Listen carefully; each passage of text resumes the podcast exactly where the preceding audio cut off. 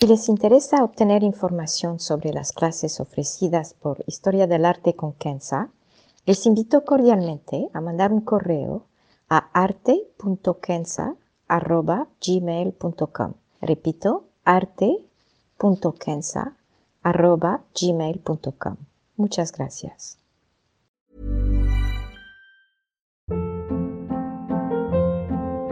Hold up. What was that? Boring. No flavor. That was as bad as those leftovers you ate all week. Kiki Palmer here, and it's time to say hello to something fresh and guilt-free. Hello Fresh. Jazz up dinner with pecan-crusted chicken or garlic butter shrimp scampi. Now that's music to my mouth. Hello Fresh. Let's get this dinner party started. Discover all the delicious possibilities at hellofresh.com. Historia del arte con Kenza.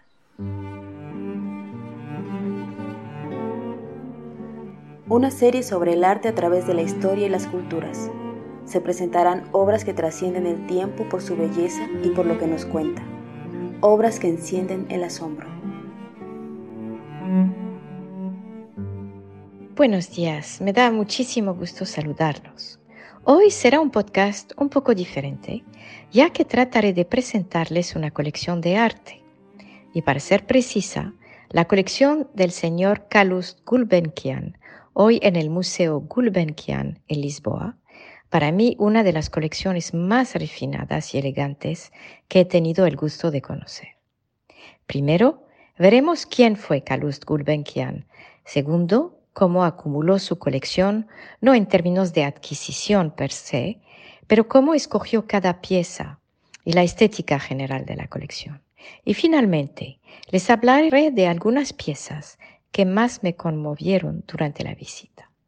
¿Quién era entonces el señor Calouste Gulbenkian? Calouste Sarkis Gulbenkian nació en 1869 en Skutari, hoy llamado Uskudar, en Istambul, entonces la capital del Imperio Otomano. Era el hijo de comerciantes armenios que tenían varias compañías de importación y exportación y un banco. Además de tapetes, estaban en el lucrativo negocio de queroseno. La familia era conocida por su generosidad gracias a sus contribuciones caricativas a las comunidades armenias del Imperio Otomano, dando hospitales, escuelas e iglesias. Sus negocios y actividades abarcaban gran parte del Imperio Otomano desde Irak y el Mar Negro en el oeste, incluyendo Crimea, hasta los Balcanes, con oficinas en Londres, Marsellas y Varna, en Bulgaria, entre otras. Gulbenkian estudió en Francia y después estudió ciencias aplicadas en Londres, en el King's College. A principios del siglo XX, se asoció a grandes empresas como Rothschild Frères, Deutsche Bank y Royal Dutch y más adelante Shell y la compañía francesa de petróleo, lo que es hoy Total. Su fortuna se fue incrementando con el desarrollo de un campo petrolífero importante llamado El Jazeera, en Irak. En todos sus negocios, Gulbenkian supo combinar sus raíces del este y del oeste, aconsejando gobiernos y bancos y logrando buenos tratos para sus empresas. Tenía una visión abierta, pluralista y madura de la situación política, viendo cómo un imperio otomano sobreendeudado con bancos europeos se estaba atrofiando. Así que pudo posicionarse a tiempo con el colapso del imperio otomano después de la Primera Guerra Mundial y a la vez aconsejar los representantes otomanos para una negociación exitosa de la famosa línea roja que marca la frontera de lo que es hoy Turquía con sus países vecinos, entonces bajo mando británico y francés.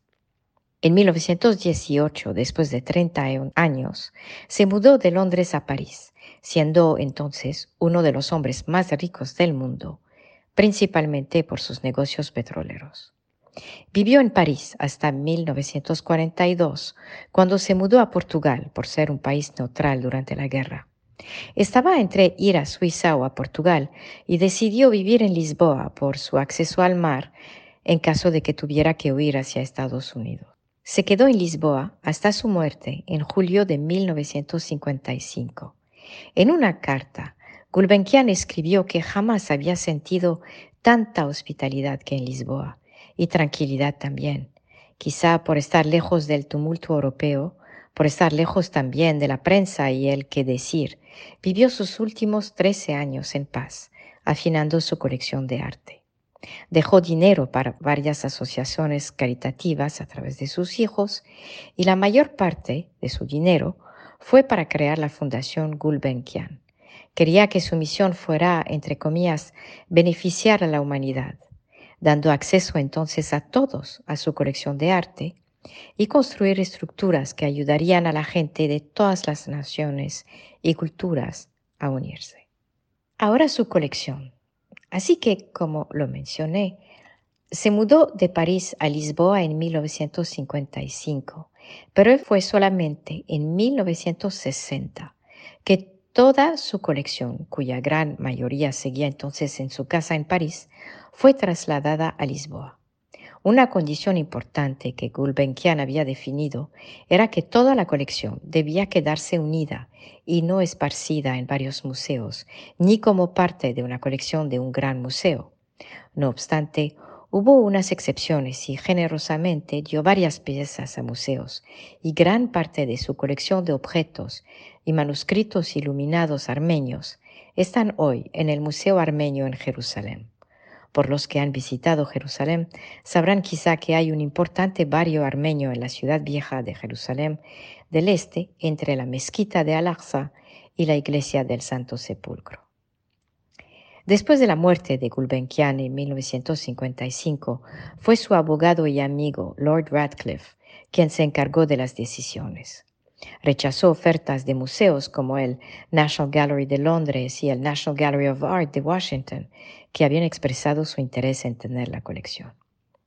Después de llegar a Portugal desde París, la colección fue expuesta primero en el Palacio Pombal, en Oeiras, en Portugal, para finalmente mudarse a su sitio actual sobre la Avenida Berna, en lo que es la sede de la Fundación Gulbenkian en Lisboa. En medio de un precioso jardín, con estanques de agua y elegantes árboles, está el museo. Tiene una museografía abierta, agradable y tranquila, tal y como las piezas que se exhiben. La colección está organizada por cultura en el tiempo, empezando con Mesopotamia y Egipto antiguo, para acabar con el arte de principios del siglo XX. La colección tiene más de 6.000 piezas y es el producto de mucho amor. No encuentro mejor palabra. Cada pieza, no obstante su origen, es fina, delicada y muy elegante. Gulbenkian, de hecho, empezó a coleccionar arte desde una muy temprana edad. La colección podría parecer ecléctica, pero hay, o por lo menos así lo sentí personalmente, dos denominadores comunes. Primero es la elegancia de cada pieza. Uno se da cuenta que no es el valor monetario que importaba, pero la pieza y la cultura que representa de manera tan elegante. Cabe citar una preciosa estatua de un oficial sentado de la dinastía tardía de Egipto, es decir, del siglo VII Cristo, que da la bienvenida a los visitantes desde la primera sala, o el retrato de una mujer joven de Girlandayo que data de 1490, una joven con un vestido rojo pálido y dos collares de coral exquisitos. Y para mí el segundo elemento en común en todas las piezas es que cada pieza representa su cultura y su época a la perfección. Hay, por ejemplo, unos tapetes muy, muy finos, especialmente un tapete de rezo del siglo XVII de Turquía, hecho de seda y lana, y donde se ve el uso por todas las oraciones que se han hecho. Hay también en esta misma sala unas cerámicas de Iznik, también en Turquía, que combinan este azul celeste y el verde de la tierra, un eco de la creación divina. Como ya se podrán imaginar, la colección es impresionante, abarcando Mesopotamia, las civilizaciones antiguas de Egipto, Grecia y Roma. Hay piezas divinas, por supuesto, del Imperio Otomano, de Persa, de la India y del mundo mediterráneo. Hay también obras de Japón, en especial una tela de seda espectacular del siglo XIX con pavos reales bailando. Y de China también, con enormes vasos de la época Qing y una estatua muy delicada de una mujer de la dinastía Ming. Hay también manuscritos antiguos islámicos de poesía persa y manuscritos iluminados cristianos de principios de la Edad Media. A esto hay que agregar una colección de arte europeo espléndida, que incluye a Boots, Van der Weyden, Van Dyck, Rembrandt, Rubens, Manet, Turner y más. Y hay también una colección de muebles y de plata de Europa del siglo XVIII. Con más de 6.000 piezas, como lo acabo de decir, cubriendo más de 5.000 años de historia de la humanidad, no fue fácil para mí escoger obras para este podcast. Admito que cuando visité el museo me paraba frente de cada objeto, con la excepción quizás de los muebles europeos del siglo XVIII, ya que no, francamente, no es lo mío. Mi hijo de 13 años y yo tomamos nuestro tiempo y creo que el hecho que él también se paraba a mirar, a leer la descripción, a llamarme cuando veía algo excepcional, habla de la belleza de esta colección. Así que me permito presentarles cuatro piezas y agrego la ilustración de cada una en el podcast. Uno, una taza de cerámica de Irán del siglo XII. Dos, un ciprés, hecho de azulejos de Iznik del Imperio Otomano. Tres, el retrato de Santa Caterina de Roger van der Weyden. Y finalmente, el retrato de un anciano de Rembrandt. La primera obra que escogí es entonces una taza de cerámica de Irán del siglo XII.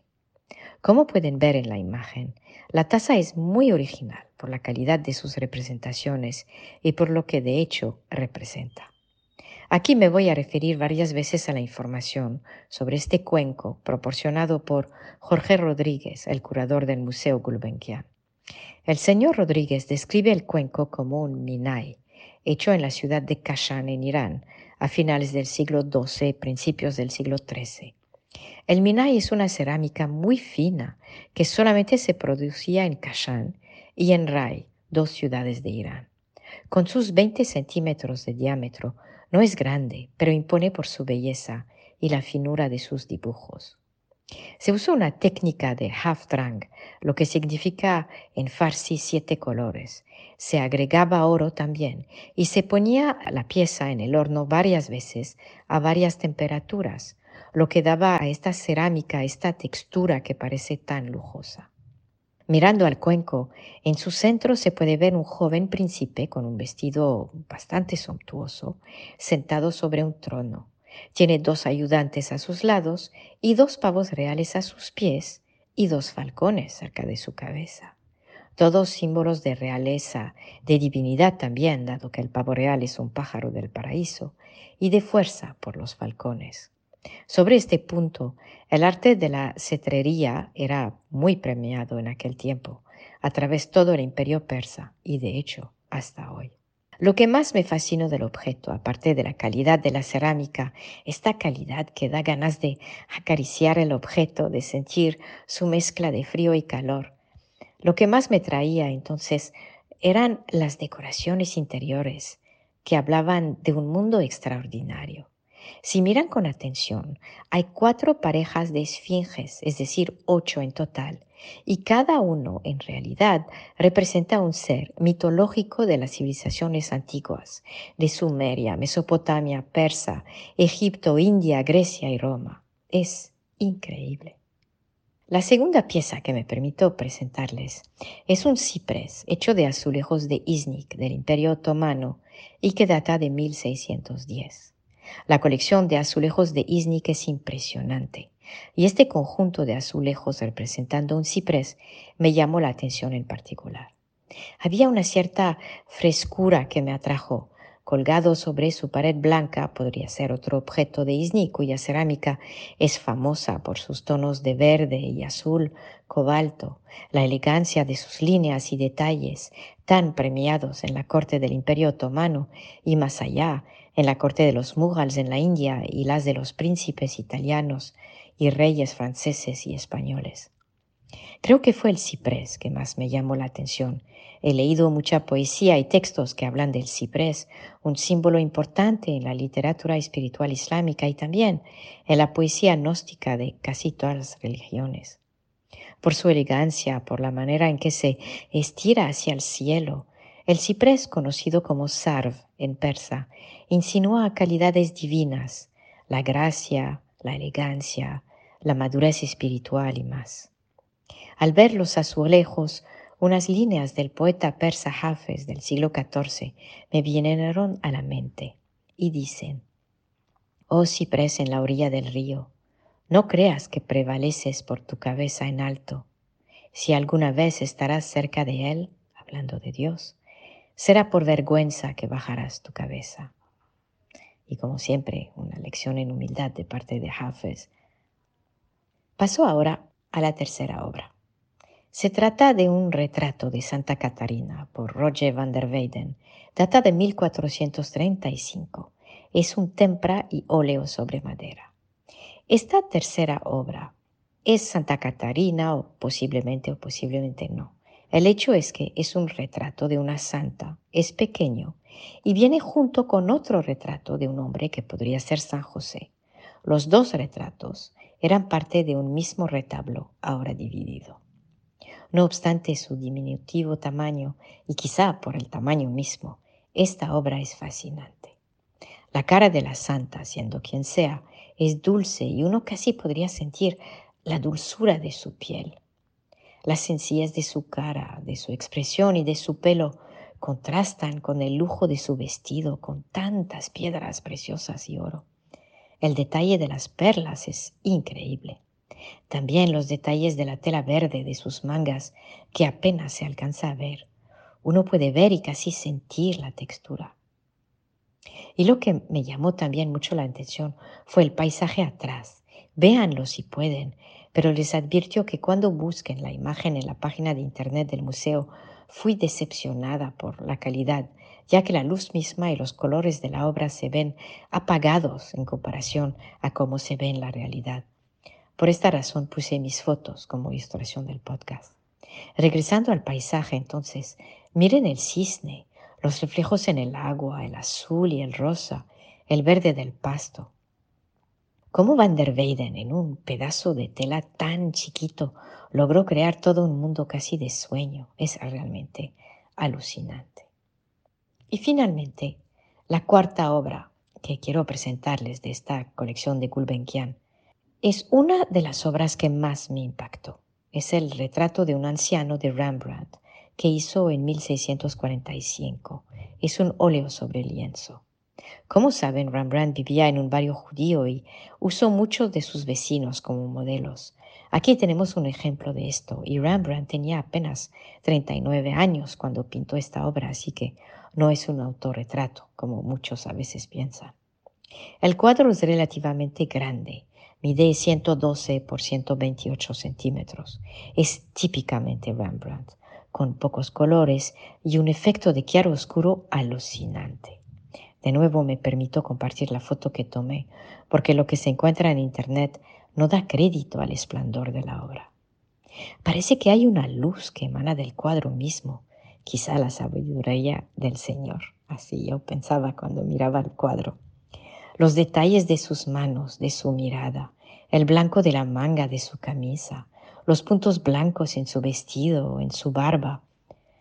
Este uso tan admirable del negro y del café por Rembrandt que da vida a la ropa y hasta a la pared es sensacional. La verdad no tengo palabras para describirlo todo y solamente les puedo decir que me quedé un buen momento contemplando la obra. Para concluir, si me permiten, con más de 6.000 piezas, cubriendo unos 5.000 años, la colección Gulbenkian eh, y cada pieza de esta colección es impresionante. Habla de pluralismo y de respeto hacia todas las culturas.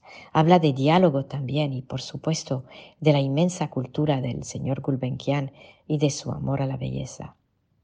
Él mismo era el producto de muchas culturas, siendo armenio cristiano en el Imperio Otomano, viajando por todo el mundo, viviendo en Londres, París y Lisboa, hablando varios idiomas, un ser excepcional en este sentido, que supo usar su fortuna para rodearse de belleza. Y hoy tenemos el honor de poder ver estos objetos y admirarlos. Comprar arte no es solamente ir a una subasta y, y, saber quién es el pintor más famoso. Hay obras de maestros del Renacimiento que francamente no son bellas. Y hay obras de arte contemporáneo que son hoy a la moda, que valen una fortuna y que tampoco tienen una estética atractiva. El conocedor es el que sabe reconocer calidad y belleza. Sabe la finura y la dedicación de los tejedores de tapetes en Isfahan, en Irán, en el siglo XV. Sabe la dexteridad de los monjes recopiando los evangelios en un monasterio italiano en el siglo XIII. Y también la visión de luz que tenía Turner y la exquisitez del pincel de un girandayo. Ha sido entonces un podcast diferente y espero que no fue fastidioso para ustedes. Les invito de todo corazón a conocer más de la colección del señor Kalus Gulbenkian a través del sitio web de su museo. De hecho, hay una opción para visitar el museo de manera digital. Por supuesto, esto no reemplaza una visita en persona, pero por lo menos con la visita digital podrán pasar unos minutos rodeados de belleza y de elegancia. Muy obrigada.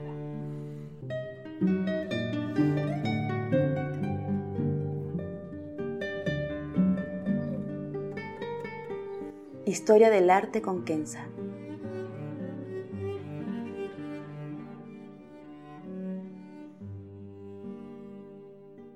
Para ver las obras que se presentan en este podcast y a la vez descubrir otras que podrían despertar su asombro, les invito a seguirnos a través de la cuenta Instagram Historia del Arte con Kenza. El podcast es producido por Rojo Bernado y les aconsejo ver otros de sus podcasts como Entre Cruzadas y Teatro para Llevar. Gracias.